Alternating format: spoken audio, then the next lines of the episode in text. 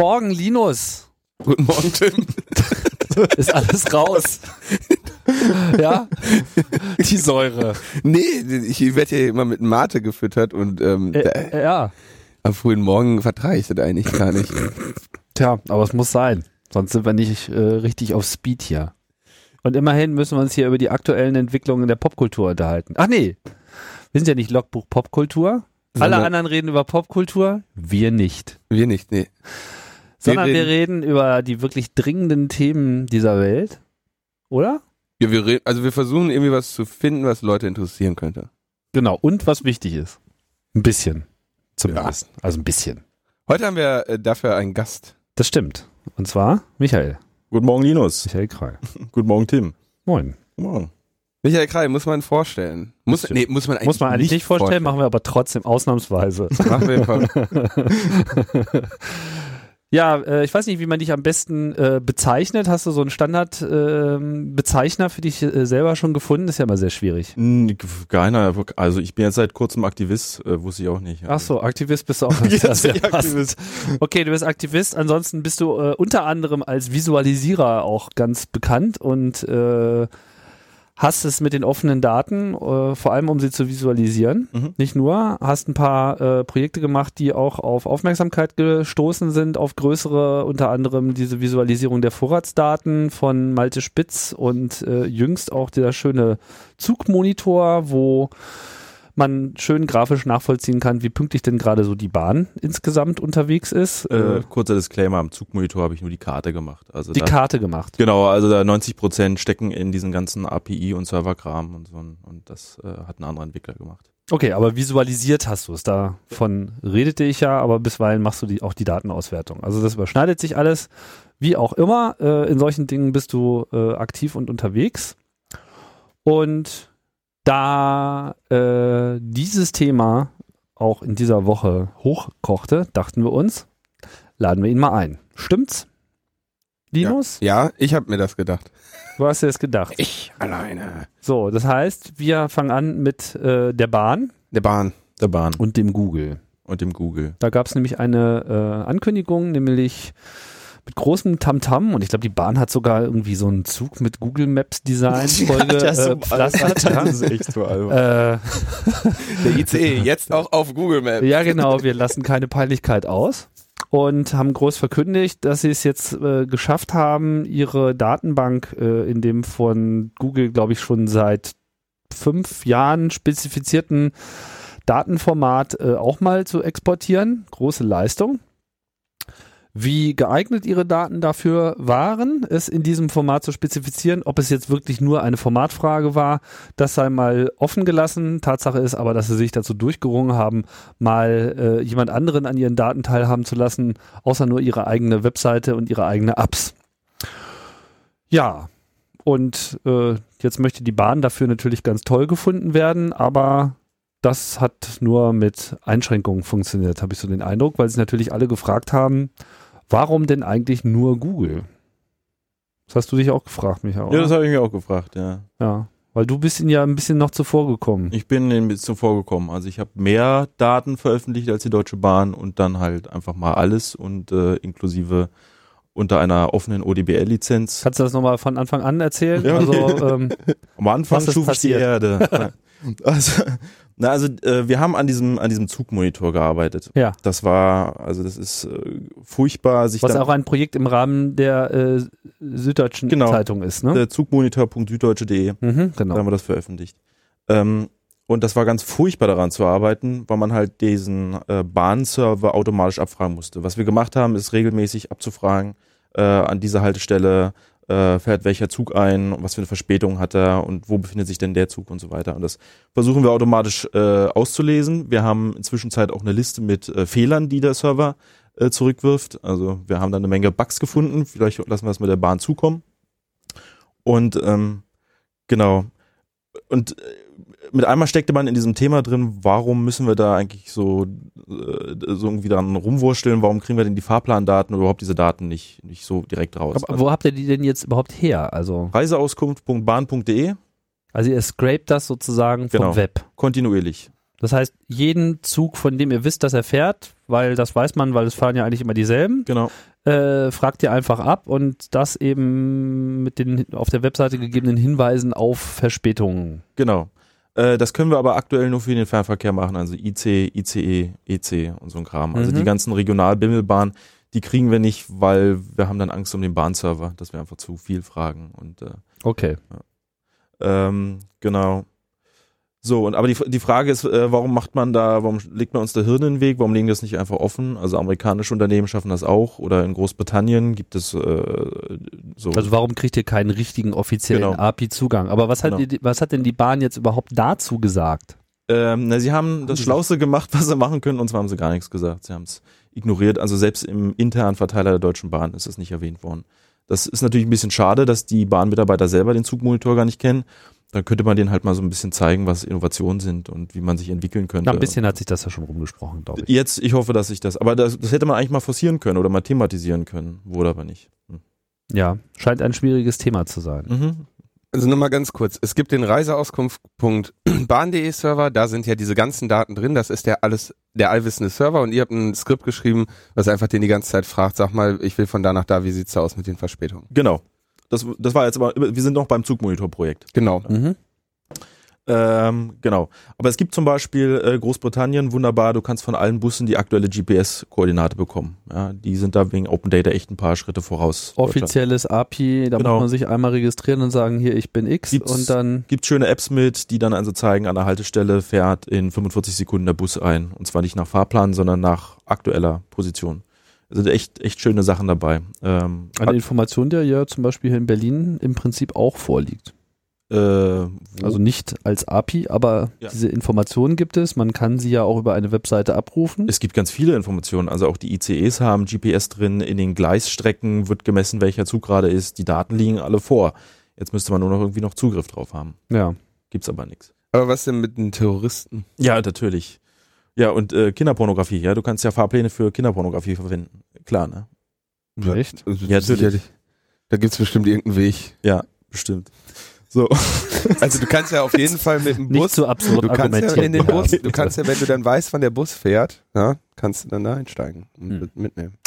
Gut, bleiben wir mal ein bisschen äh, seriöser. Also der Zugmonitor scrapt rum, tut etwas und die Bahn äußert sich da erstmal nicht zu, obwohl sie es wahrscheinlich, ja, es unklar ist, ob sie, wie toll sie das jetzt eigentlich finden. Mhm. Ähm, kann man halt so oder so sehen. Ich meine, zeigt er an, dass es keine Verspätung gibt, ist es toll. Äh, zeigt er an, dass es Verspätung gibt, ist es vielleicht nicht so toll, aber es ist halt einfach mal die Wahrheit. Und mit der Wahrheit ist es natürlich generell etwas schwierig. Das ist eigentlich, eigentlich ist das ganz schön oder interessant geworden, weil wir hatten ja eigentlich versucht, was zu skandalisieren zum Thema äh, Verspätung und dass die Bahn das ständig vertrottelt. Äh, stattdessen haben wir gesehen, wie komplex das deutsche Bahnnetzwerk ist. Ne? Wenn man diese Karte anschaut und all die Punkte drüber huschen, ähm, teilweise haben uns Leute sogar vorgeworfen, dass wir die Deutsche Bahn unterstützen und äh, äh, ja, also dass, dass wir sozusagen äh, Position für die Bahn beziehen, weil wir halt beweisen wollen, wie kompliziert das ist. Aber äh, in dem Moment, wo wir diese Daten verwenden und versuchen, einen objektiven Blick drauf zu bringen, kann man seine, seine eigene Ma Meinung darüber bilden. Also kompliziert im Sinne von, dass, dass einem klar wird, wie da auch die Abhängigkeiten sind. Was das für eine, eine Infrastruktur ist, was das für, für ein enormer Organis äh, organisatorischer Aufwand ist, Ja. diesen, diesen gesamten Verkehr zu organisieren. Ja. An dem Punkt muss man ja sagen, Hut ab, Deutsche Bahn. Ne? Ja, ja, das ist, es ist eine, eine unglaubliche logistische Leistung. Ich glaube, das machen sich überhaupt wenig äh, äh, Leute klar. Und ich meine, ich finde es auch ein bisschen affig, ehrlich gesagt, immer dieses, oh, mein Zug hat fünf Minuten Verspätung, irgendwie so. Ich meine, hallo, ey, du Ja. rauscht in einem voll klimatisierten Wagen, wo du eine warme Mahlzeit einnehmen kannst, irgendwie mit 250 Sachen durch Berge und du beschwerst dich, dass du fünf Minuten zu spät kommst, get alive. Das finde ich schon noch ein bisschen hardcore. Vor allem auch im, im internationalen Vergleich kriegt das, glaube ich, die Deutsche Bahn besser hin als äh, jedes andere Land. Also in anderen Ländern äh, würde ja niemand auf die Idee kommen, sich sowas wie einen Zugfahrplan anzuschauen. Na, es gibt eine Ausnahme. Und ich glaube, da ist es mit der Pünktlichkeit Schweiz? auch ganz anders. Nee. Also die Schweiz, weiß ich nicht, wie sie im Vergleich zu Deutschland ist, ist bestimmt auch sehr gut, unterstelle ich jetzt mal, ohne das Ja. genauer zu wissen. Aber ich glaube, wo alle was lernen können, ist Japan. Weil in Japan gibt es keine Verspätung. Ne, die fahren auch im Zwei-Minuten-Takt, oder? Also die durchschnittliche Verspätungszeit des Shinkansen, das ist so quasi der ICE äh, Japans, der so von Norden nach Süden durchrauscht, im Jahr. Die durchschnittliche Verspätungszeit beträgt, halte ich fest, Sieben Sekunden. Sekunden. Nicht Skandal. Minuten, Sekunden. Du kannst dir nach dem Zug in Japan kannst du die Uhr stellen. Okay, die Japaner machen das noch Die besser. Japaner sind da total, also das ist, das ist einfach eine andere Dimension. Ja, die haben da aber auch eine ganz andere Art und Weise, damit umzugehen. Da gibt es zum Beispiel sowas wie, ich meine, wenn hier ein Zug hält, was passiert als erstes? Alle Leute, die einsteigen wollen, stellen sich vor die Tür, wo die Leute rauskommen sollen. Ja? Und, Um dann festzustellen, es steigen auch Leute aus? und dann irgendwie die wegzupogen und irgendwie gegen den Strom irgendwie sich so, in den. ne? sowas würde natürlich in Japan sowieso nicht gehen. Ja, also in, in großen Stationen hast du es in Japan ja so, dass sogar Markierungen auf dem Bahnsteig sind. Natürlich hält der Zug exakt auf den Zentimeter genau immer an derselben Stelle und die Tür ist halt da, wo die Markierungen sind und man steht schon vorher neben diesen Markierungen, um alle erstmal aussteigen zu lassen und wenn alle ausgestiegen sind, geht's rein. Äh, in letzter Zeit habe ich das häufiger, dass in den Bahnen äh, ICE durchgesagt wird, ja, unser Zug hat Verspätung. Der Grund ist äh, einsteigende äh, Einsteigeprobleme oder ich weiß nicht ganz genau, wie sie es formulieren. Also sozusagen, ihr seid schuld, ja, ist so ein bisschen so dieses Weil hilft ja auch mal so ein bisschen Verständnis zu erhaschen, auch wenn es ein äh, äh, ja, schwieriger Bereich ist, das sozusagen auf die Kunden abzuschieben, aber wenn man sich halt anschaut, wie die Leute sich da so teilweise benehmen, Mhm. ähm, gibt ja hier auch auf Twitter immer diese lustige, wie heißt der, äh, Bahnansagen heißt der, glaube ich. Muss gleich noch mal nach, verlinken wir gleich nochmal, wo dann immer so die besten, lustigsten Bahnansagen äh, getwittert werden, die so gehört Ja, werden und so. Da sind so großartige wegen- Sachen dabei und so weiter. So, ja, und die, die 30-köpfige Gruppe, die irgendwie versucht, da gerade einzusteigen, könnte ja auch mal die anderen Türen erwägen, dann würden wir hier nicht schon seit fünf Minuten stehen und sowas, ne? Ja, genau. Also man hat ein, ein unglaublich komplexes System aus Schienen und äh, da sind ja auch multiple Abhängigkeiten der Züge untereinander.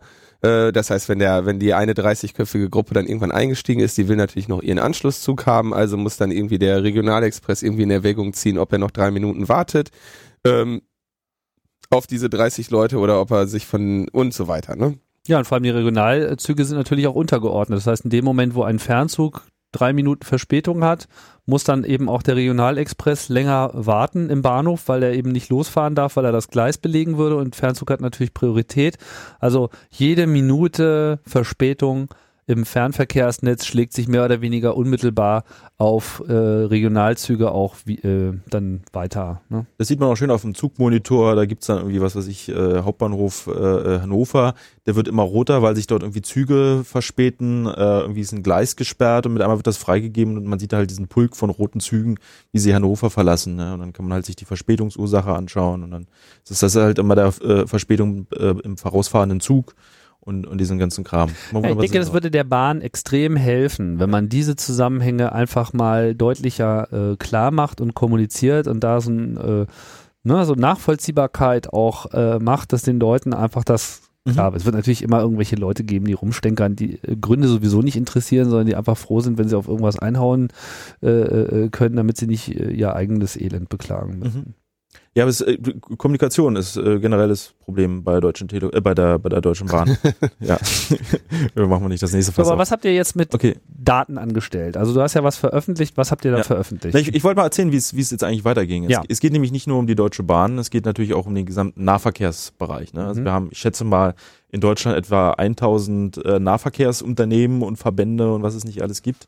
Und äh, genau, die sind ja genauso. Die legen ja, die hängen ja auch überall ihre Fahrpläne aus und man kann sich im Internet runterladen als PDF-Datei, aber man kriegt sie nicht in einer wirklich sinnvollen elektronischen Form, um damit irgendwas anstellen zu können. Mhm.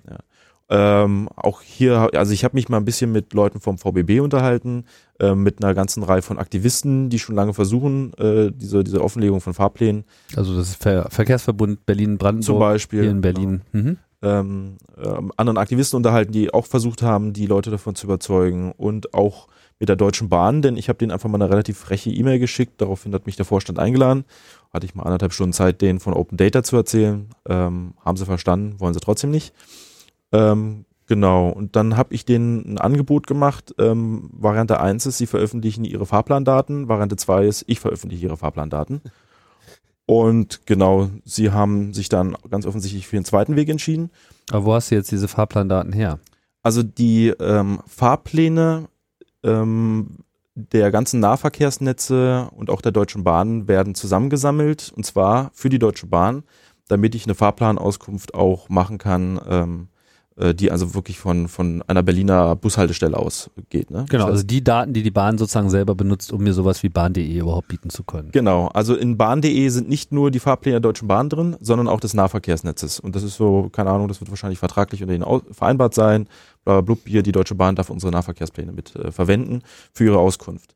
Und ähm, das ist auf reiseauskunftbahn.de und unter anderem gibt es ganz tief verwurzelt, oder besser gesagt gab es, eine Windows-Offline-Version. Das heißt, man konnte sich das runterladen für Windows, man konnte das sogar für Microsoft Pocket PC runterladen und äh, hatte dann die Möglichkeit, äh, sich so eine Reiseauskunft im Prinzip offline zu machen, äh, ohne Internet. Was heißt hatte? Wie lange ist das her? Ja, die Bahn hat es inzwischen Zeit offline genommen, äh, Nachdem du mit ihnen gesprochen hast? In den letzten Tagen meinst du? in den letzten Tagen. Ah ja. Guck an. Ja, äh, sie entschuldigen sich auch dafür. Was dafür, dass sie es online gestellt hatten oder dafür, dass sie es nicht mehr äh, online stellen? Ich kann ja mal gucken, da steht, ähm, äh, die DB Fahrplanmedien können zurzeit leider nicht heruntergeladen werden. Wir bitten noch um etwas Geduld. Vielen Dank. Also die haben äh, diese Offline-Version ausgeschaltet, die haben am äh, 1. September ein Update äh, rausgehauen, also neu, mit neuen Daten. Ich habe es dann gleich runtergeladen und ähm, seitdem wir jetzt diese Fahrplandaten veröffentlicht haben und ähm, ich ganz offiziell erklärt habe, okay, wir haben deren Offline-Version benutzt und haben da im Prinzip die Daten in ein Textformat äh, überführt. Also dieses merkwürdige Datenbankformat, das die Deutsche Bahn benutzt, haben wir übersetzt in eine Textdatei. Ähm, dass ähm, dann der Deutschen Bahn klar war, wo sozusagen ihr Leak ist, ja, ihre Offline-Version. Und die haben sie jetzt offline genommen. Die Offline-Version ist offline. Wo sie hingehört. Offline ist offline. so, und dann hast du ähm, das unter Open Plan B äh, Genau. diesen ganzen Haufen veröffentlicht. Genau. Ähm, du hast aber noch erzählt, dass, äh, das fand ich sehr interessant, ähm, dass die Deutsche Bahn nämlich nicht, also die haben quasi auch nicht wirklich die Rechte an dieser Datenbank? Oder die haben, diese Rechte treten sie ab an jemand anderen? Oder wie genau ist da, sie haben da einen Dienstleister oder wie ist da genau das Verhältnis? Also im Prinzip sieht es so aus, die Deutsche Bahn macht ihre Reiseauskunft nicht selber. Also sie haben dann eine Maschine stehen und die haben da Software drauflaufen, aber das wird nicht von der Bahn selber entwickelt, sondern von einer Firma namens Hakon. Die bietet als äh, Lösung unter anderem, also Hakon mit C, H-A-C-O-N, die bietet unter anderem als Lösung eine sogenannte Hafas-Software an, ähm, die diese gesamten Fahrpläne verwalten kann und man kann man halt das Ding abfragen. Also immer wenn man eine Fahrplanauskunft macht und oben steht dann immer so eine in der URL eine Query.exe, weiß man, okay, da ist äh, Hafas dahinter. Und äh, genau, das hat die Deutsche Bahn sich eingekauft und äh, bei der Firma Hakon sammeln sich im Prinzip äh, äh, all diese Daten zusammen. Sie Ähm, haben das outgesourced. Genau. Und das hat aber den Nachteil, dass jetzt die gesamten Innovationen in diesem Bereich, also was weiß ich, äh, äh, eine viel bessere Fahrplanauskunft jetzt mobil fürs Handy, dass man irgendwie mit Geolocation oder irgendwie was viel schickeres machen kann. All diese Innovationen sind gar nicht möglich, weil es nicht die Deutsche Bahn machen kann, sondern wenn überhaupt die Firma Hakon. Und die lässt sich das natürlich immer gut bezahlen. Also die sind da, kann man so sagen, der Bremsklotz in der ganzen Geschichte. Die haben halt keinen Bock auf Open Data. In dem Moment, äh, wo die Daten offen liegen, äh, müsste man ja nicht mehr jede einzelnen zusätzlichen Service von, der, von dieser Firma ähm, äh, bezahlen. Ja. Das heißt, die haben eine, ähm, einen Exklusivvertrag mit der Deutschen Bahn oder irgendwie einen festen Vertrag, der Mhm. vermutlich äh, relativ klare äh, Grenzen zieht, wa- was die Deutsche Bahn, dass die Deutsche Bahn wahrscheinlich niemand anderem die Daten geben kann. Deswegen hat es mich auch interessiert, wie das jetzt genau mit dem Google passiert ist, aber da Mhm. kommen wir vielleicht gleich zu. Und sie, set- sie, da sie dieser Exklusivvertrag haben und da sie die einzigen sind, die eine Datenbank haben, äh, oder die, die auch eine Datenbank nutzen können, die den Zugverkehr der, des deutschen Landes angeht oder deutschen Streckennetzes angeht, ähm, ruhen sie sich im Prinzip auf diesen Daten aus und haben keinen Innovationsdrang wirklich über Service und Visualisierung mit diesen Daten. Genau. Also ich glaube, dass es die Daten natürlich nicht nur der Firma Hakon gehören, sondern auch der Deutschen Bahn. Also die liegen da garantiert, äh, die haben, die wissen auch, wie der Nahverkehr fährt. Ich meine, die wollen ja da auch irgendwie ihre, ihre, ihre Zugsysteme dran und ihre Fahrpläne anpassen, etc. Genau. Ähm, Und das heißt, in Wirklichkeit hast du nicht der Deutschen Bahn an den Karren gepisst, sondern dieser Hakon. Na, ich habe hinterher mich ja mit äh, mehreren Leuten unterhalten und so weiter und ich bin mir relativ sicher, dass ich alle angepisst habe. Also, also die, die Nahverkehrsunternehmen sind sauer, äh, die Deutsche Bahn ist sauer, die kriegt sicherlich auch Druck von den Nahverkehrsunternehmen, ja, weil ja die, die äh, Bahn jetzt sozusagen deren Nahverkehrspläne veröffentlicht haben. Deutsche Bahn ist auch nicht so begeistert. Ja, aber was, was befürchten? Also warum ist zum Beispiel, warum sind die nicht begeistert? Ja, das ist, äh, äh, kann ich empfehlen, Michael Seemann, Kontrollverlust. Ja, das, diesen Begriff kennt selbst die Deutsche Bahn, war ich ein bisschen überrascht, dass der von den Vorständen kam. Den ist der Kontrollverlust äh, bewusst. Und ähm, im Prinzip haben die keinen Bock darauf, dass irgendwas mit diesen Fahrplänen gemacht wird, was nicht in deren Interesse ist. Sie wollen es komplett kontrollieren und gehen dann äh, das Risiko ein, dass sie halt selbst äh, nicht genug Innovation entwickeln äh, und gehen aber dafür sicher, dass dann halt irgendwelche. Ja, aber was soll denn das zum Beispiel sein, dass jemand macht mit diesen Daten, was nicht in ihrem Interesse ist? Also die größte Angst und äh, das häufigste Argument, was ich gehört habe, ist, ähm, sie haben Sorge, dass jemand eine schlechte Fahrplanauskunft anbietet. da brauchen sie, glaube ich, keine Angst mehr zu haben. und und äh, interessanterweise äh, haben sie dann die Befürchtung, dass dann der Backlash auf, äh, auf, auf die Deutsche Bahn äh, kommt. Ne? Also dass die Kunden bei einer schlechten Fahrplanauskunft die Deutsche Bahn angreifen, obwohl sie ja eine, eine andere App benutzt haben. Das heißt also, ich frage beispielsweise Google, wie fahre ich denn von A nach B und Google gibt mir ein blödes Ergebnis, dann beschwere ich mich natürlich nicht bei Google, sondern bei der Deutschen Bahn. So glaubt es zumindest der Vorstand. Ja, so nach dem Motto, ich wollte nur nach München, aber hat gesagt, ich soll durch den Ärmelkanal schwimmen. genau, mhm. irgendwie sowas. So, und äh, es gibt. Okay, das kann man ja sogar ein Stück weit noch nachvollziehen, aber ich glaube nicht, ich kann mir nicht vorstellen, dass jetzt äh, ein Dienst, der im Ruf steht, schlechte Auskunft zu geben, wirklich äh, lange überleben würde. Ne? Genau. Naja, und äh, ich bin mir relativ sicher, dass wenn ich, äh, wenn, wenn also diese, diese Fahrplanauskunft ähm, von mehreren Apps gemacht wird, also es gibt beispielsweise fünf Apps da draußen, dann ist das ja auch jedem klar, dass äh, das keine offiziellen Apps der Deutschen Bahn sein können. Ja, also das, wenn es irgendwie einen schlechten gibt, dann wird er nicht mehr genutzt und die Leute würden sich ja nicht bei der Bahn beschweren. Also es macht irgendwie, irgendwie ist es abstrus, es macht irgendwie keinen, keinen Sinn.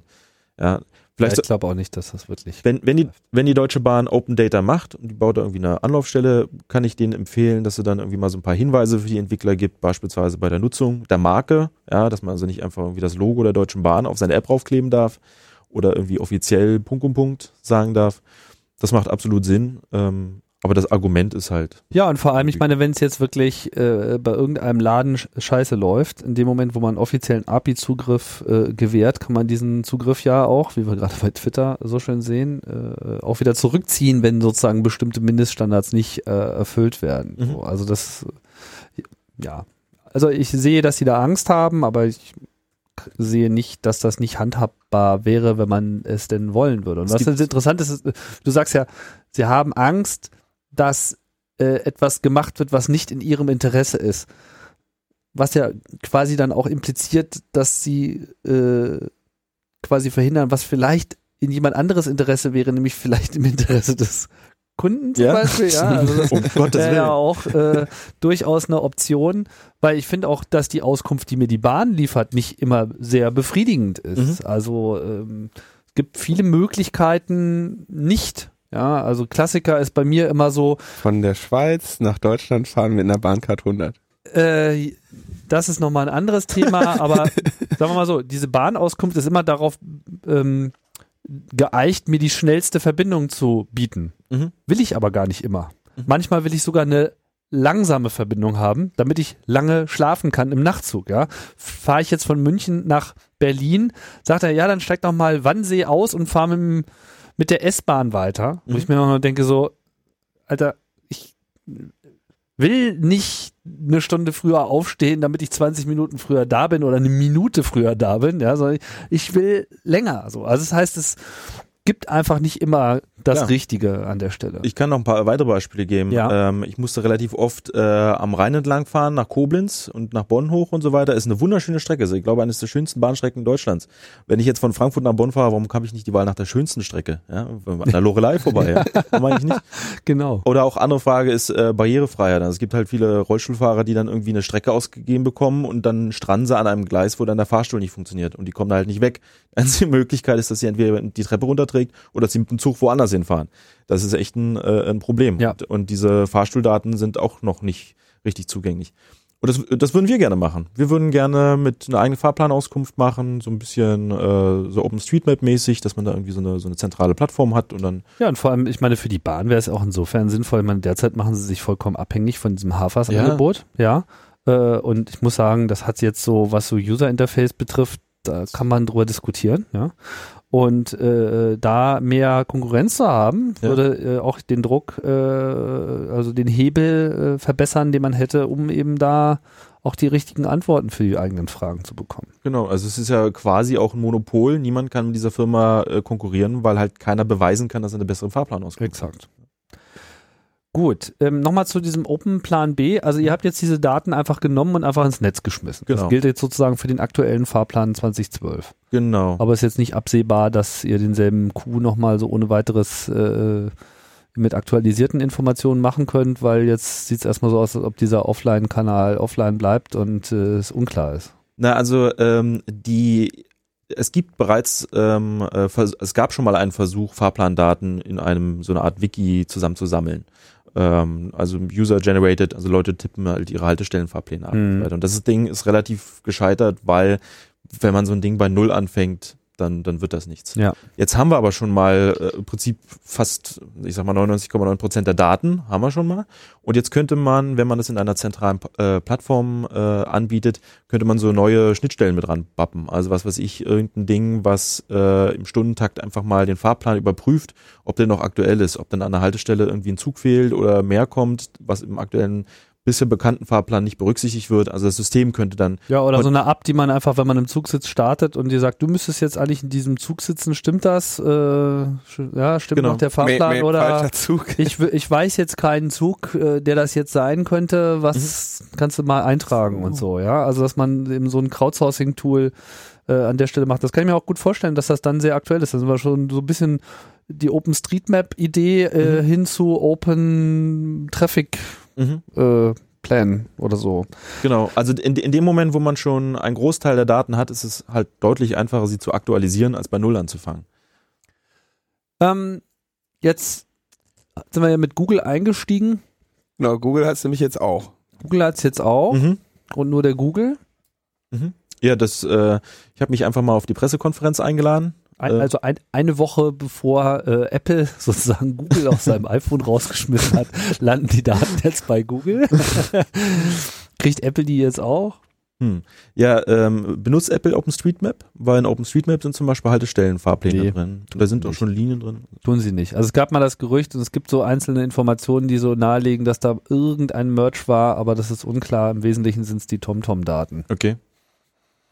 Nicht nur, aber. Sieht so aus, als ob es vor allem ist. Was hatten jetzt Google für Daten? Also, ähm, die Deutsche Bahn und äh, Google haben über zwei Jahre hinweg ähm, versucht, den Fahrplan der Deutschen Bahn in ein spezielles Format namens GTFS, General äh, Transit Feed Specification, GTFS, ähm, zu übersetzen. GTFS ist, na, ich sag mal, eine Erfindung von Google. Ähm, das sind Textdateien, wo dann in einer ist eine Auflistung aller Haltestellen mit Geokoordinaten, in einer ist eine Auflistung aller Linien und dann gibt sogar noch eine Tabelle für Fahrpreise und so weiter. Simple Textdateien als ZIP und dann wird das online gepackt und Google fragt das halt ab und benutzt das dann für seine äh, Fahrplanauskunft. Es gibt aber auch ganz viele andere Apps und Services und so weiter, die auf GTFS anbieten, äh, anbauen. Sprich, GTFS ist, entwickelt sich gerade zum offenen de facto Standard für, für Fahrplandaten. Taugt das was? Äh, ich habe es mir angeguckt, äh, wirkt relativ solide. Man muss mal gucken. Äh, wir hatten ein paar, also wir hatten leichte Schwierigkeiten dabei, das in GTFS umzuwandeln, weil es einfach zu viele Ausnahmen gab. Ähm, beispielsweise spezielle Fahrpläne für Weihnachten und an Silvester und dann gibt's hier irgendwie noch Ostern und keine Ahnung. Diese ständigen Fahrplanwechsel, die waren schwierig in GTFS abzubilden. Mhm. Hm? Müssen wir mal abwarten, wie, wie es aussieht. Also die, die Deutsche Bahn schafft das innerhalb von zwei Jahren. Also denke ich mal, wir schaffen das in den nächsten zwei Wochen. Genau. Die kann man aber jetzt, Google verhält sich da genauso wie Hafas und ähm, ist jetzt nicht irgendwie bereit, diese Daten zu teilen, weil Google möchte natürlich, dass man bei denen auf die Seite kommt und wenn ich das richtig gelesen habe in dem Ankündigungsartikel, freut sich äh, die Deutsche Bahn darüber, dass man von Google aus dann direkt auch die Fahrt buchen kann. Mhm. Das heißt, die haben mit Sicherheit irgendeine Art äh, Sponsoring Nee, äh, oder, oder äh, also ich, ich, war, ich war ja auf der Pressekonferenz äh, und genau diese Fragen wurden auch von den Journalisten gestellt. Mhm. Es soll angeblich kein Geld geflossen sein, in beide Richtungen nicht. Also Google zahlt nichts an Bahn, Bahn zahlt nichts an Google. Ähm, angemessen wäre? Ja, also es ist äh, tatsächlich äh, eine Win-Win-Situation für, für beide. Ähm, die, dass ich eine, eine Fahrkarte direkt buchen kann, das ist jetzt ein bisschen übertrieben. T tatsächlich wird bei jeder Ver äh, Verbindung ein Link angeboten und wenn ich da draufklicke, dann ist im Prinzip meine Reiseauskunft schon vorformuliert. Also im Prinzip die, diese Maske, die ich da einfülle, wann ich von A nach B fahren möchte. Okay, also das, das ist ja, das ist nicht gut. Naja, das, das ist Killefit, das kann ich auch. Genau, also es gibt äh, für Buchung oder Verbindung oder sonst was gibt es noch keine äh, standardmäßigen äh, IDs oder irgend sowas, ja, Mhm. wo, dass ich die eindeutig identifizieren kann und adressieren kann über eine URL, sondern ähm, ja, da ist einfach nur das Formular vor, äh, vor ausgefüllt. Das war's. Das siehst du schon in der URL. Also jetzt nicht Hightech. Es ist ja eine, meine, wir haben es jetzt schon auch ein bisschen genereller diskutiert, aber vielleicht nochmal kurz auch so die Frage, wenn andere Länder das machen, ähm, wie siehst du denn das so? Ist ja so, Bahn ist ja auch in gewisser Hinsicht die Öffentlichkeit, also es gehört ja auch dem Staat. Mhm. So, ist ja unsere Infrastruktur sozusagen.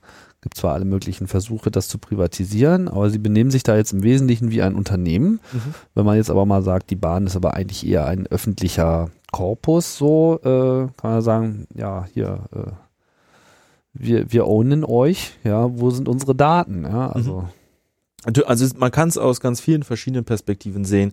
Ich würde jetzt aber nicht sagen, dass was weiß ich, die Deutsche Bahn jetzt ein Staatsbetrieb ist oder mit Staatsgeldern diese Gleise gebaut wurden. Ich finde das ein schwaches Argument, weil das dann halt nur gegen die Bahn feuern würde. Ähm, aber wir brauchen halt auch Argumente für Nahverkehrsunternehmen.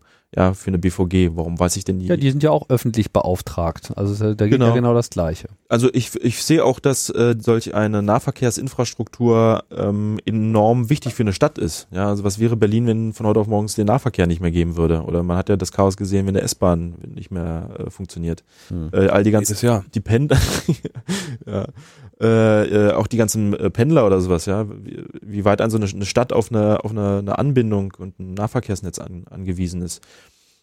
Also das zum einen, es gibt ein ganz hohes gesellschaftliches Interesse an, an, diesen, an diesen Daten und das dann nicht nur in Form von Fahrplänen sich anschauen zu können, sondern auch ganz anders auswerten zu können. Ich, ich würde zum Beispiel gerne mal äh, ausmessen, welche Regionen in Brandenburg gut mit solchen, mit dem öffentlichen Personenverkehr erreichbar sind und welche nicht. Dörfer, die halt keine Busverbindung haben oder sowas, sind benachteiligt. Ne? Das ist ja sozusagen ein Standortnachteil. Ich würde als Firma nicht in eine, in eine Stadt ziehen, äh, die, was weiß ich, kein Internet und keine Anbindung, keine, keine äh, Nahverkehrsanbindung hat. Hm. Ähm, das ist also auch ein Politikum, ne? wie, wie die Anbindung den, der unterschiedlichen Städte ist. Äh, ich habe vorhin Ba- Barrierefreiheit erwähnt, ähm, würde ich auch gerne mal mitmachen. Ja, ähm, äh, Behindertenverbände und versuchen schon lange äh, die Deutsche Bahn und die anderen äh, Anbieter davon zu überzeugen, dass sie sich dann doch mehr für für äh, Behinderte einsetzen, dass sie da behindertegerechte Reiseauskunft anbieten und diese Plattform da weiterentwickeln.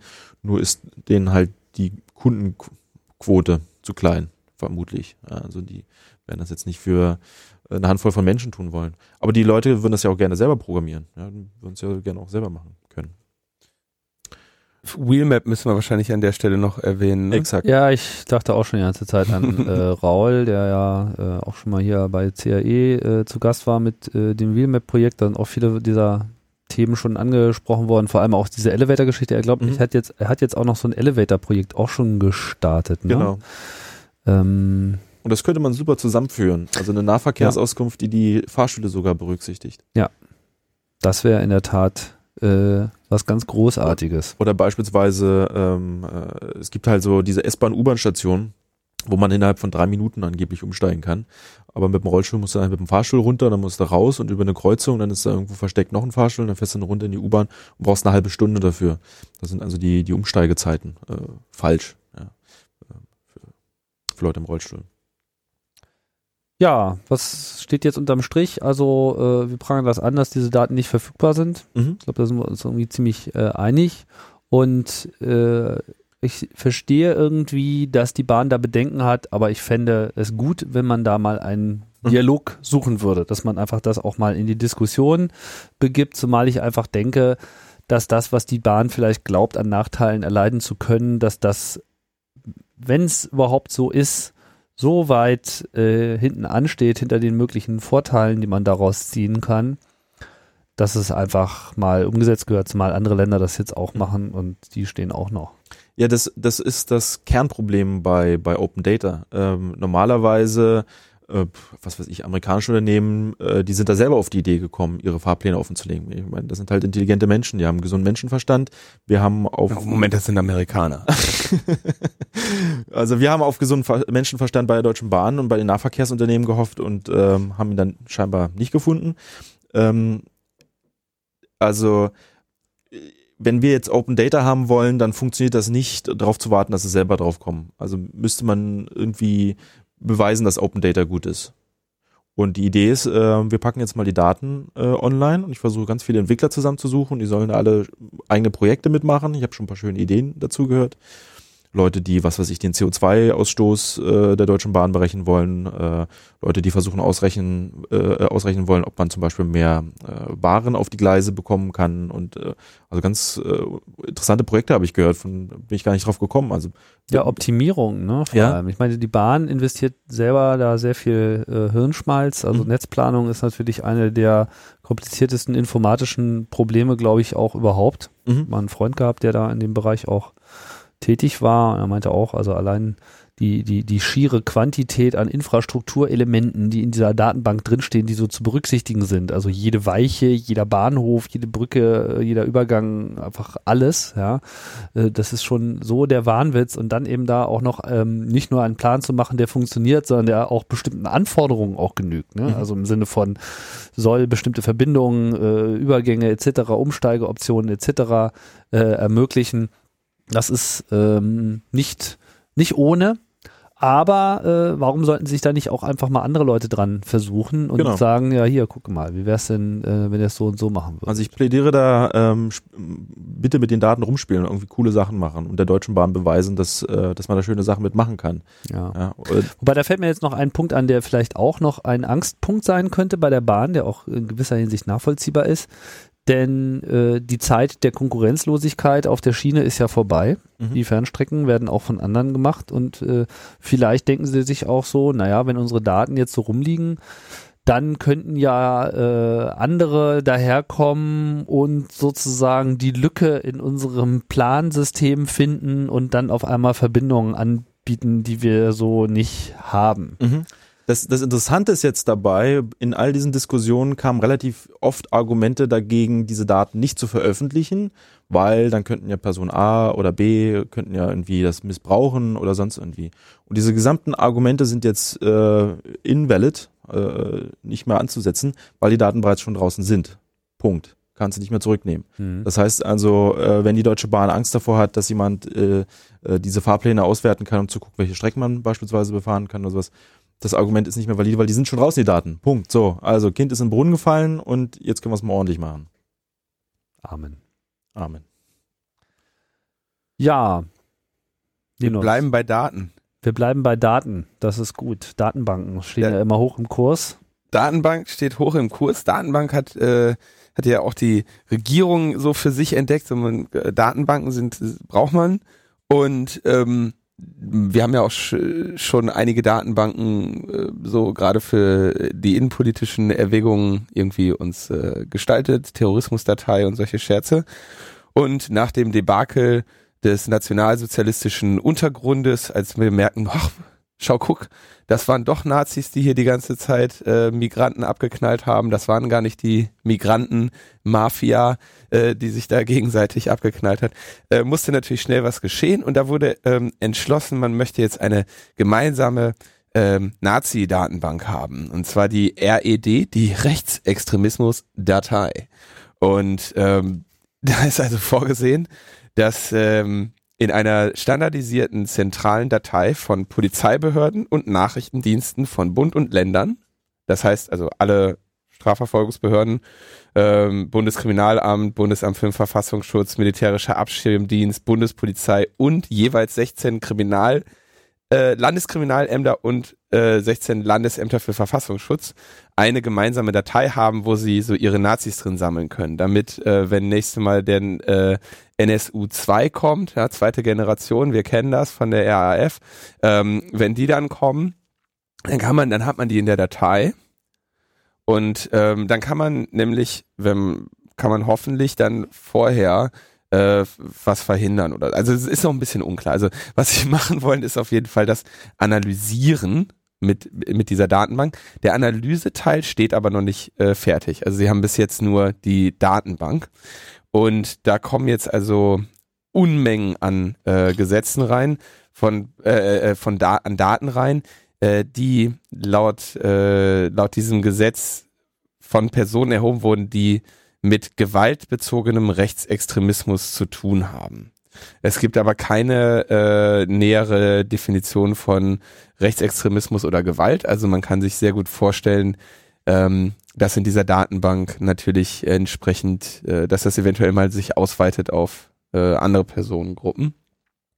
Was ich an dem Thema so interessant finde, ist, dass das gerade bei Nazis fällt das, also sag ich mal, die traditionellen Gegner von solchen Datenbanken, in denen bestimmte Personen gesammelt werden, sind ja eher äh, Linke.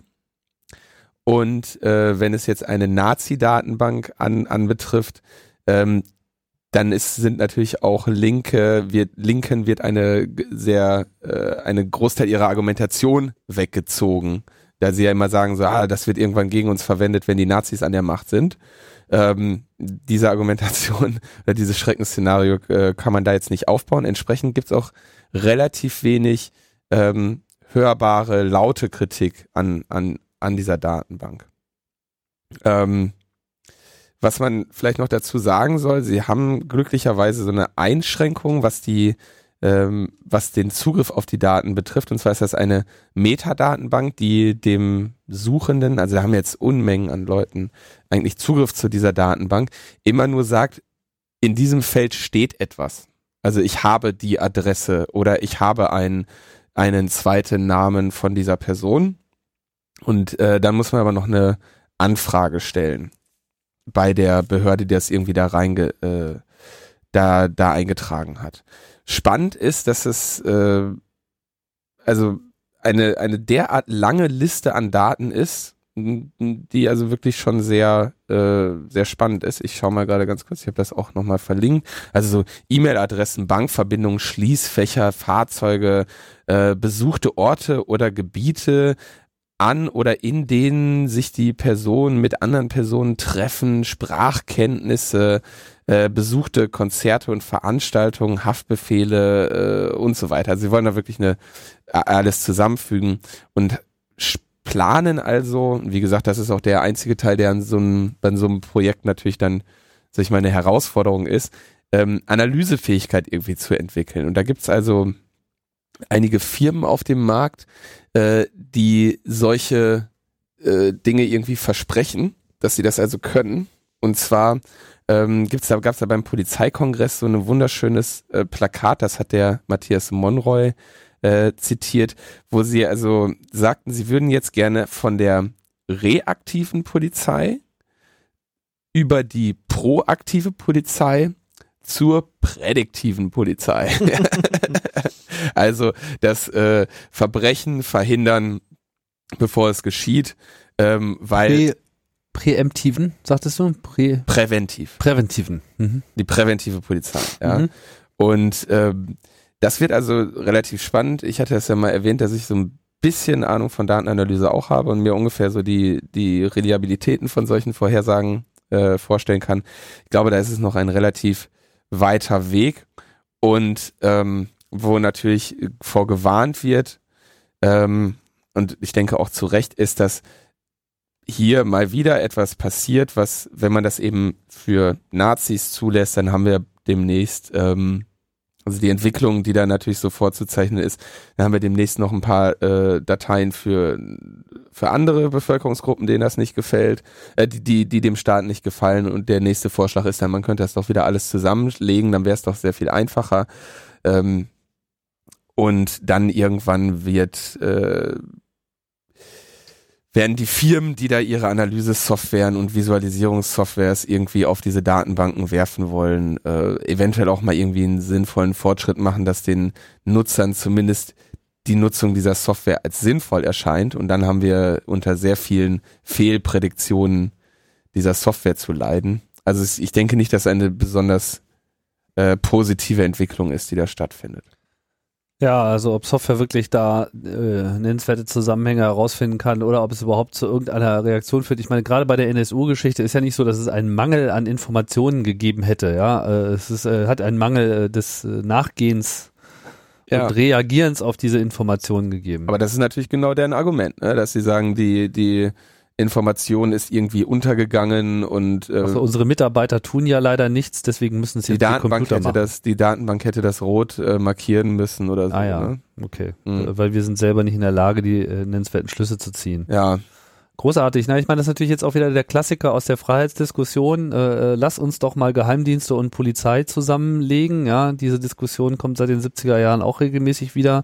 So eine der Grunderkenntnisse aus der Nazi-Zeit, die sich in unserem Rechtssystem ja auch festgeschrieben hat, dass es irgendwie nicht so eine kluge Idee ist, Geheimdienste und Polizei zusammenarbeiten zu lassen. Daher ja eben auch eine strikte Trennung im Prinzip existiert. Ich kann jetzt gerade gar nicht benennen, wo sie festgeschrieben ist. Ähm, aber das ist natürlich äh, eine Trennung, die de facto auch vorliegt und die natürlich durch solche Systeme wieder äh, eingerissen wird. Ja, und vor allem in, also in erhöhtem Maße. Die Idee von dem Trennungsgebot äh, ist ja, wer, ähm, wer viel weiß, die Geheimdienste, die dürfen halt nicht alles. Die haben nicht die Macht der, die Rechte der Polizei. Und die Polizei darf viel und ähm, darf aber dafür nicht alles wissen. Das ist so, ein- so die, die Idee dieses oder die Rationale dieses, ähm, dieses Trennungsgebotes. Und die Polizei hat jetzt durch diese Antiterror-Datei, wenn da der MAD und die ganzen Geheimdienste Daten reinschreiben, dann sind das ja nach Strafprozessordnung Informationen, die durch die Geheimdienste erhoben wurden, die eben nicht gerichtsfest sind. Weil sie potenziell illegale Methoden anwenden dürfen. Genau. Und die dürfen, genau, Geheimdienste wenden, also wenden illegale Methoden an. So. Und die Polizei hat dann jetzt Zugriff auf diese Informationen, äh, die einerseits nicht gerichtsfest sind, die der Polizei aber eben helfen können, bestimmte Dinge zu tun. Ähm, was den IM Friedrich zu der interessanten Äußerung äh, bewegt hat, dass das Trennungsgebot geradezu verlange, dass Polizei und Geheimdienste ihre Daten teilen. Ich lache immer, der Innenminister Friedrich, ja. Also, Ja, IM. der IM ist ja schön gesagt. Äh, Was, äh, wie, wie funktioniert sein Hirn jetzt an der Stelle gerade, Das, dass er das so äh, zusammenkriegt? Das habe ich jetzt nicht ganz verstanden. Habe ich auch nicht verstanden, deswegen ich äh, bleib dann im, im, im also, Ohr weil es getrennt werden soll, muss es zusammengelegt werden. weil es getrennt, ja. Alles, was getrennt werden muss, muss zusammengelegt werden. Alles, was getrennt werden soll, muss zusammengelegt werden. Ich habe keine Ahnung. Also wir Aha. haben auf jeden Fall jetzt diese Datei und gleichzeitig ist ja noch anhängig äh, die Verfassungsbeschwerde gegen die Antiterror-Datei äh, vom Bundesverfassungsgericht. Und die ist irgendwie seit seit äh, mehr als einem Jahr gibt's da irgendwie offensichtlich diese äh, Beschwerde.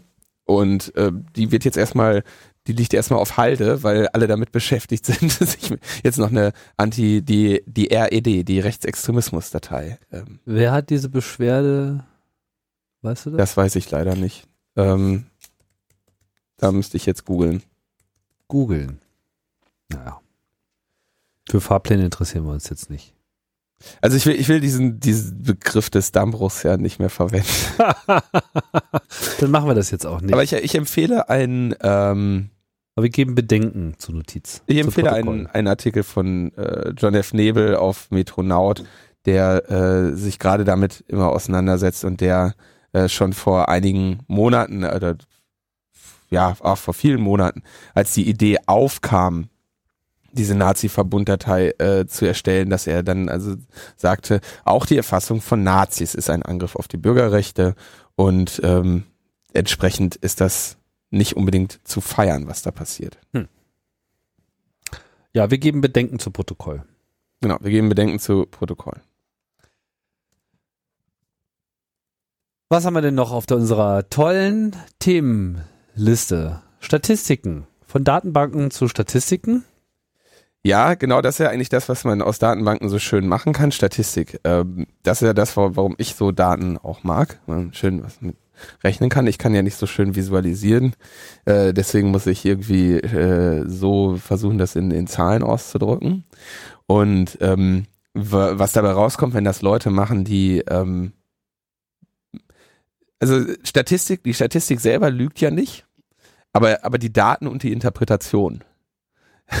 also, und, oder die Daten haben ja Fehlzusammenhänge oder Scheinzusammenhänge oder so weiter. Das ist ja das Spannende an der, an der Statistik, dass man eigentlich so ein, so ein, Handwer ein mathematisches Handwerkszeug hat, was, was äh, absolut objektiv ist und was man eben aber auch anwenden kann an Stellen, wo es nicht adäquat ist, weil die Zahlen eben nicht sagen, hey, Moment, äh, ich bin eine Zahl, mit, auf die du dieses äh, Verfahren gerade eigentlich gar nicht anwenden solltest. Und ähm, am Ende dann sehr schöne Zahlen da stehen können, aus denen man sehr spannende Schlüsse ziehen kann. Ähm, das BKA hat jetzt seine Cyberkriminalitätsstatistik veröffentlicht. Das ist die das Cybercrime Bundeslagebild 2011. So nennen die das auch immer noch. Schönes P so ein PDF. Cybercrime. Cybercrime. Cybercrime Bundeslagebild 2011. Bundeskriminalamt. Internetkriminalität ist kein Begriff, der sich da durchgesetzt hat oder sowas oder netzgebundene Kriminalität. Ich meine, das klingt immer so, als ob da noch Leute mit Datenbrillen und Cyberhandschuhen irgendwie ja, nee, das, das hat schon, Raum. Das hat schon einen Grund, weil es ist abzugrenzen von der Kriminalität mit dem Tatmittel Internet. Ach sozusagen, hier geht es explizit um Kriminalität, die, die sich auf das Internet selbst ja. bezieht. Verstehe, also Serverangriffe etc. Also sagen wir mal, sagen okay, wir mal, äh, wenn ich versuche, dich zu erpressen oder so per E-Mail, dann ist das ja keine Cyberkriminalität. Okay. So viel haben sie schon gecheckt. So, das okay. hat, ist ja in dem, in dem Haupt, äh, äh, in, de, in der Hauptkriminalstatistik war das ja einer der Kritikpunkte, dass sie sagten, ja, ihr irgendwie im Internet alles Verbrecher und äh, da, da wird alles schlimm und so. Ne? Der Mörder hatte auch einen Internetanschluss. Der Mörder hatte Internet. Ja. Und ähm, was sie also jetzt hier feststellen, ist so die Hauptprobleme der, des, des Cybercrimes, also der, der Diebstahl digitaler Identitäten, das Phishing, digitale Erpressung, aber in dem Fall dann also auch mit digitalen äh, Dingen, also was weiß ich, irgendwie, wir, wir DDoSen einen Server oder sowas. Ähm, Carding, ich vermute mal, damit meinen sie irgendwas mit Kreditkarten oder sowas. Keine Ahnung, was ist Carding? Ich bin ja auch jetzt kein Internetbetrüger. Leider. Kein regelmäßiger Internetbetrüger. Carding. Kreditkarten, ja. Äh, Kreditkartendaten per Trojaner abgreifen und dann irgendwie, ja, also Kreditkartendaten klauen, ja. Und Angriffe auf die Smartphones. Das habe ich ja schon gesagt, dass, dass, das, äh, dass, dass, dass, dass, das auch ein, ein spannendes Feld ist, in dem äh, sicherlich viel zu erfahren ist. Und natürlich das Bauen von Botnetzen. So, also die großen, also tatsächlich die größeren äh, kriminellen äh, Dinge, die man so im Internet. Äh, Carding ist wieder so ein Begriff wie Handy, ne? Das gibt's nur in Deutschland. Ja, ich habe auch jetzt, also ich, ich äußere mich da jetzt erstmal nicht zu. Ne? was wir, was wir feststellt ist, ähm, Cybercrime stagniert. Ja, gering, geringfügiger Rückgang von rund 0,6 Prozent gegenüber dem Vorjahr. Erster Punkt, was sie, was sie feststellen. Computerbetrug stagniert, äh, Betrug mit Zugangsberechtigungen zu Kommunikationsdiensten ist sogar sehr stark zurückgegangen, um 3000 Fälle von irgendwie 7900 auf 4700. Ähm, irgendwie ein bisschen Täuschung im Rechtsverkehr bei Datenverarbeitung ist hochgegangen. Ähm, Ausspähen von Daten, ja, also man sieht, es ist auf jeden Fall entgegen der dramatischen Zunahme, die in den letzten Jahren immer besungen wurde, ähm, nicht so stark gestiegen. Jetzt hast du natürlich das Problem, du musst als BKA so eine Statistik veröffentlichen und du hast nichts, es hat sich, du hast nichts getan gegen, gegen Kriminalität, außer irgend so ein Cyberspionage-Abwärtszentrum mit zehn Mann irgendwo in, eine, in den Keller gestellt. So, und jetzt musst du natürlich irgendwie erklären, warum geht das denn zurück? Wir haben ja gar nichts gemacht. Wir wollten ja erst noch was machen. Wir wollen ja jetzt bitteschön nicht diese Statistik veröffentlichen und sagen, wir haben nichts gemacht und das hört jetzt einfach von alleine auf. Ja. Das Die Kriminalität konnte durch Nichtstun erfolgreich zurückgedreht ja. werden. Wenn du da, wir haben das ausgesessen. Ja. Kannst du nicht machen. So. Was machst, was, was machst du also? Da musst du sagen, okay, ähm, die Anzahl der Fälle ist irgendwie stagniert. Na, dann lass uns doch mal schauen, äh, was ist denn mit dem Schaden? Ähm, und also wie viel Schaden ist entstanden? Das wäre so der, die andere Kennzahl, so Fallzahlen und entstandener Schaden. Und dann sagen sie, eine Einschätzung des Phänomens Cybercrime allein auf Basis statistischer Zahlen ist nicht möglich. Einzelne beziehungsweise besonders, besonders relevante Phänomene im Zusammenhang äh, irgendwie Straftaten mit denen das oder auch vielfältige Ausprägungen und so weiter. Äh, also können wir irgendwie nicht so genau machen. Deswegen zahlen haben wir ein großes vermutetes Dunkelfeld und so weiter. Deswegen malen wir jetzt mal hier so einen Balken, dass das so mal um 10 Millionen Euro äh, äh, höherer Schaden Also nach ist. dem Motto, die Cybercrime-Statistik selbst verhält sich schon sehr, sehr erratisch. Das ist so verdächtig, da muss was dahinter stehen. Ja, ja, ja. Die Statistik ist ja, da, da, ja das, ist, genau. das kann nicht mit rechten Dingen zugehen. So und schon hast du schon Wie, wie viel Millionen waren das? Ich habe mich äh, ich, von von 61,5 auf 71,2 Millionen. Millionen. Euro. ich habe nämlich parallel mal die andere, die restliche Polizeikriminalstatistik durchgeguckt, um einen Vergleichswert zu haben. Wirtschaftskriminal, Krimi, Wirtschaftskriminalität ist 4,7 Milliarden. So mal in Relation. 4,7 Milliarden im Verhältnis zu was war die andere? 71 Millionen. 71 Millionen Euro. Also ich werde lieber Wirtschaftskrimineller. Also lieber, lieber schalten wir die Wirtschaft ab als das Internet, oder wie? da könnte man mal, also irgendwas müssen wir mal machen. Also Wirtschaft, Wirtschaftskriminalität, ja. Auf jeden Fall, Da das, muss das, man Schöne, mal was machen, ja. das Schöne an diesem Ergebnis ist, dadurch, dass du den, diesen Schaden dann hoch machst, aber die, die Fallzahlen sinken, kannst du natürlich dann äh, in der DPA-Meldung sagen, das wird immer schlimmer. Ja, zwar bleiben die Fallzahlen gleich, aber die äh, äh, machen irgendwie viel mehr Kohle damit. Ja? Also Bedrohung, Bedrohung wächst, ganz klarer Fall. Ne? Ähm, Na gut, also mit anderen Worten, wir zweifeln die klare Aussage hier ein wenig an und ziehen vielleicht andere Schlüsse. ist, es ist absolut ähm, nicht der Schluss daraus zu ziehen, der in allen ähm, in allen Artikeln, die so die DPA-Meldung abgeschrieben haben, gezogen wurde. Ja, und die Medien haben sich, wie ich empfehle, ein zweites Mal einen Artikel von John F. Nebel auf metronaut.de äh, haben sich da vor den Karren spannen lassen, haben diese Statistik sich nicht angeguckt und haben die DPA-Meldung abgeschrieben. Ist traurig. Eigentlich sind ja Medien dazu da, das irgendwie in einen Kontext zu setzen ne, Ja. und zu bewerten. Und genau das haben sie nicht getan. Die Medien sind schuld. Die Medien. Ähm, ja, aber sehr viel mehr müssen wir dazu jetzt auch, glaube ich, nicht äh, sagen. Oder gab es noch einen Aspekt, den... Nee, ach, äh, Kriminalitätsstatistik, ich bitte dich, so ein Killefit. Also, äh, das ist, das ist nix.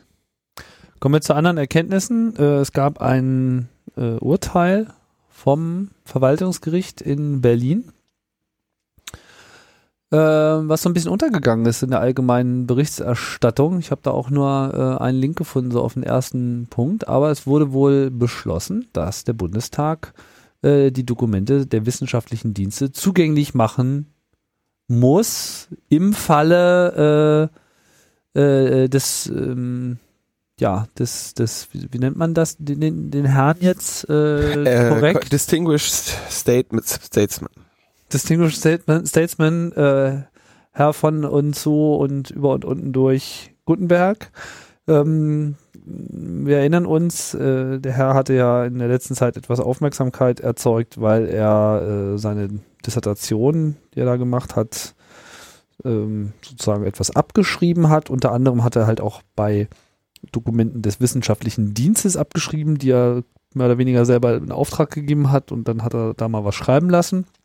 Und dann gab es wohl Streit darum, inwieweit diese wissenschaftlichen Dienste überhaupt, ähm, also wie der, die Ergebnisse dieser wissenschaftlichen Dienste, welchen, welchen Öffentlichkeitsanspruchs an, an diese Daten gibt. Jetzt bin ich mir nicht so ganz so sicher, wie generell jetzt hier dieser Schiedsspruch zu werten ist. Ob das jetzt sozusagen bedeutet, dass grundsätzlich alles, was jetzt der wissenschaftliche Dienst ausspuckt, öffentlich zu sein hat, oder ob das jetzt nur in diesem Fall äh, so zu bewerten ist.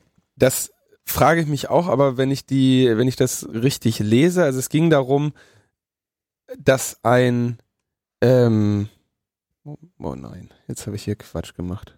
Also ein Journalist hat ja in diesem Ein Fall Journalist. geklagt. Mhm.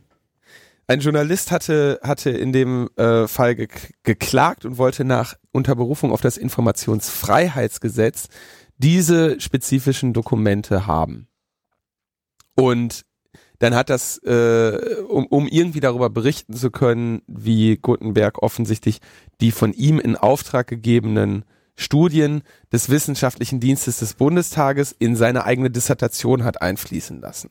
Das heißt, er hätte sich also quasi sein Bundestagsmandat missbraucht, äh, um irgendwie Daten für seine komische Dissertation dazu zu bekommen. Und äh, dann argumentierte, äh, wurde argumentiert, diese Arbeiten dieses wissenschaftlichen Dienstes gehörten zur parlamentarischen Arbeit des Abgeordneten und äh, dass er quasi so seine, er genieße so den Schutz des Mandates und deswegen äh, falle es nicht unter das Informationsfreiheitsgesetz. Das Gericht hat aber gesagt, naja, äh, das ist eine Grundlage für die Ausübung des Mandates und deswegen kann hier das äh, Informationsfreiheitsgesetz ähm, zur Anwendung kommen und man muss die freigeben. Also mit anderen Worten, wenn es jetzt demnächst wieder so wissenschaftliche Arbeiten gibt, die ähm, das Interesse, das allgemeine äh, erregen, wecken, dann ja. äh, hat man gute Chancen über das Informationsfreiheitsgesetz, zum Beispiel über die äh, tolle Plattform, die wir schon mal vorgestellt hatten, wie hieß noch gleich? Frag den Staat. Frag den Staat.de äh, da äh, heranzukommen. Ja. Gut, schön. Das finden wir gut. das finden wir gut. Dass der Gutenberg dann doch noch äh, ja, im Land was. ja, ja, also das, äh, da kann man ihm nicht dankbar genug sein für solche Wirkungsketten. Kommen wir zu den anderen Aufregern dieser Woche. Ähm also ich hatte, ich hatte mir gedacht, ich wollte so eine äh, drei kurze Anekdoten zum Urheberrecht noch äh, erzählen, die ich irgendwie allein in dieser Woche im Internet gelesen habe, ohne ja. jetzt groß noch eine äh, Diagnose zu stellen. Und ohne auf die popkulturelle Diskussion einzugehen. Ich weiß überhaupt nicht, wovon du redest. Ich auch nicht. Die drei kurze Anekdoten, ja. Also ähm, auf Telepolis, äh, also nee, genau, Hadopi. Ich hatte ja beim letzten Mal gesagt, ähm, Hadopi äh, hat jetzt, diese, diese Hadopi-Gesetzgebung hat ihren äh, ihren Arschtritt bekommen, weil sie irgendwie Millionen verbraten haben und äh, keinen äh, Raubkopierer irgendwie mal verknacken konnten. Also Hadopi ist diese Two Strikes, Three Strikes Regelung in äh, Frankreich, Frankreich äh, was ja groß angekündigt wurde als die Rettung des Abendlandes, hat allerdings nicht viel bewirkt. Nee, sie haben also 1,15 Millionen Warnhinweis-E-Mails versendet, 100.000 zweite Verwarnungen, 340 dritte Verwarnungen und 14 Fälle vor Gericht gebracht. Und einen dieser Fälle haben sie jetzt gewonnen. Ähm, und da haben sie jemandem 150 Euro abnehmen können.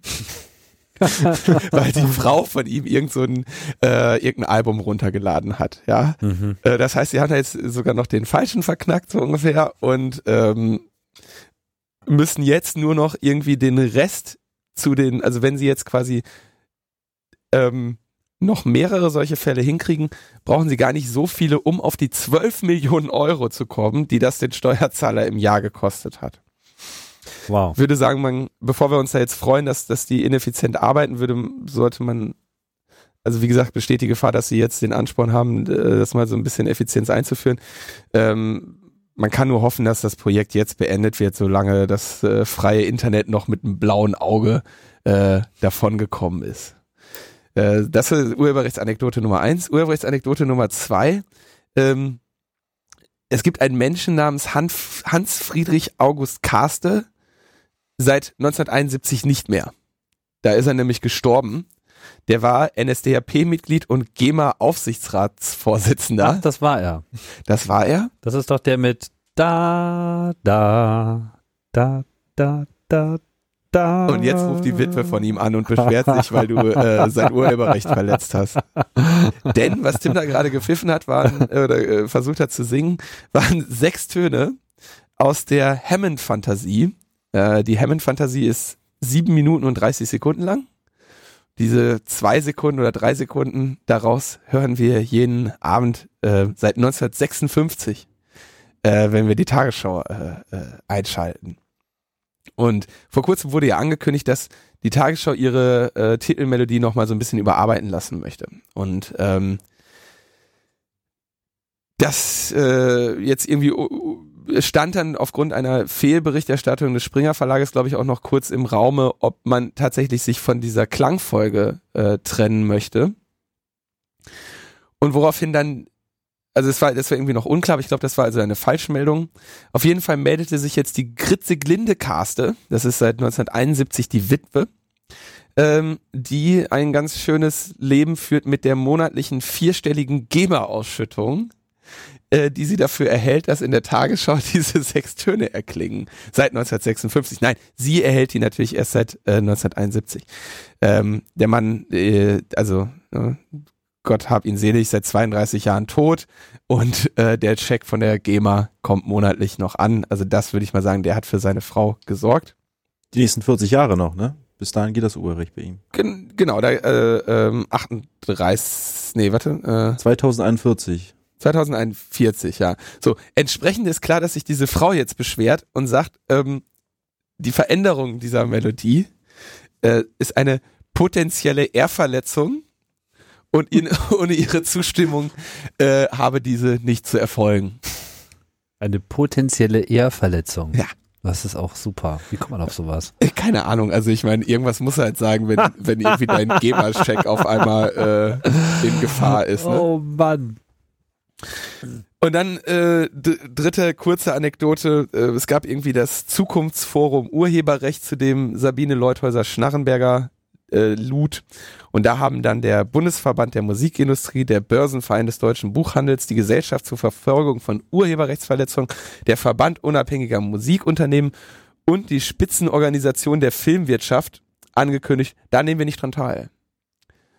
Da nehmen wir nicht dran teil, weil äh, da kommt eh nichts bei rum, weil äh, irgendwie die ähm, die Justizministerin soll sich mal endlich hier auf das digitale Leben einstellen und da mal hart durchgreifen und zusehen, wie wir hier äh, unser Urheberrecht im 21. Jahrhundert Mhm. bewahren können.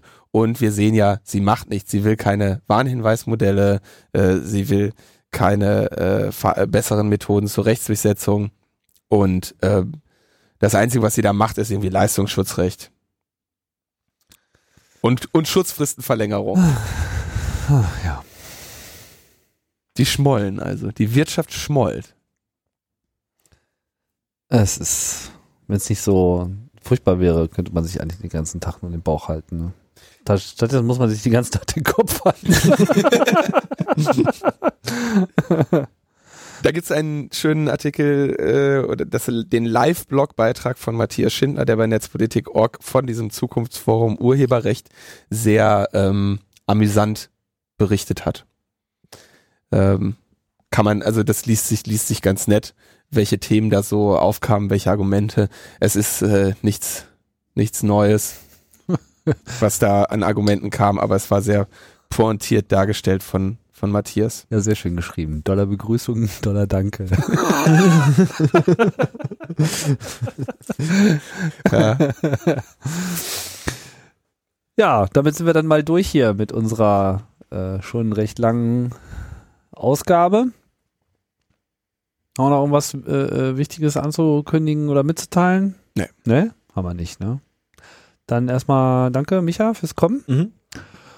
Ähm, Danke fürs Dasein. ja, fand ich auch mal sehr interessant, dass wir das mal ein bisschen äh, äh, tiefer äh, beleuchtet haben. Und so werden wir es hier auch in Zukunft halten. Immer mal wieder jemanden einladen. Ansonsten bleibt es vor allem hier bei uns. Stimmt's? Linus? Yes, yes. Und nächste Woche schlagen wir dann wieder zu. Das heißt, Logbuch Netzpolitik. Wir sagen Tschüss, Tschüss. bald. Auf Wiederhören.